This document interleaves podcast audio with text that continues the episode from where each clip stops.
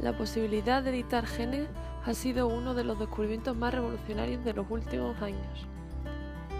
En 1973, Herb Boyer y Stanley Cohen crean el primer organismo modificado genéticamente, una bacteria con un gen añadido para conferir resistencia a los antibióticos. Un año más tarde, en 1974, la Academia Nacional de Ciencias establece una moratoria sobre los experimentos de ingeniería genética hasta que se puedan examinar las cuestiones de seguridad. En 1975, más de 100 biólogos establecen los principios para la evaluación y mitigación de riesgos en biotecnología que se utilizan hasta el día de hoy. Entre los principios establecidos se encuentra el énfasis en la participación pública y la transparencia. En 1982, la primera droga humana modificada genéticamente, la insulina sintética, se aprueba por la Administración de Alimentos y Medicamentos. En 1996, Monsanto lanza sus primeros cultivos modificados genéticamente.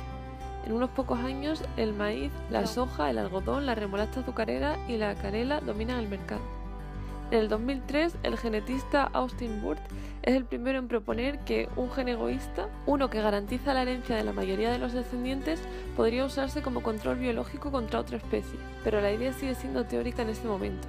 Todavía no existe ninguna tecnología capaz de diseñar tal gen. Casi una década más tarde, en 2012, investigadores de la Universidad de California, Berkeley y el Instituto Broad descubren de forma independiente que CRISPR, un sistema inmunológico bacteriano, puede adaptarse para servir como una herramienta de edición de genes, que puede realizar cambios específicos en el ADN en cualquier parte del genoma de un organismo. En el 2014, Kevin Sved y sus colaboradores publican un artículo que demuestra cómo CRISPR puede usarse para impulsar una modificación genética a través de todos los miembros de una población o especie, alterándolos o erradicándolos permanentemente.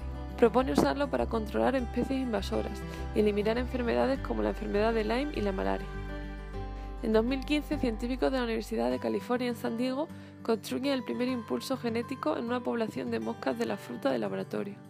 Imperial College London construye el primer impulso genético en mosquitos de laboratorio. En el 2016, un informe de las Academias Nacionales de Ciencia, Ingeniería y Medicina encuentra que los impulsores genéticos tienen un enorme potencial en la agricultura, la reducción de enfermedades y la conservación, pero recomienda más investigación, participación pública y ensayos de campo altamente controlados antes de que tales organismos se liberen al medio ambiente.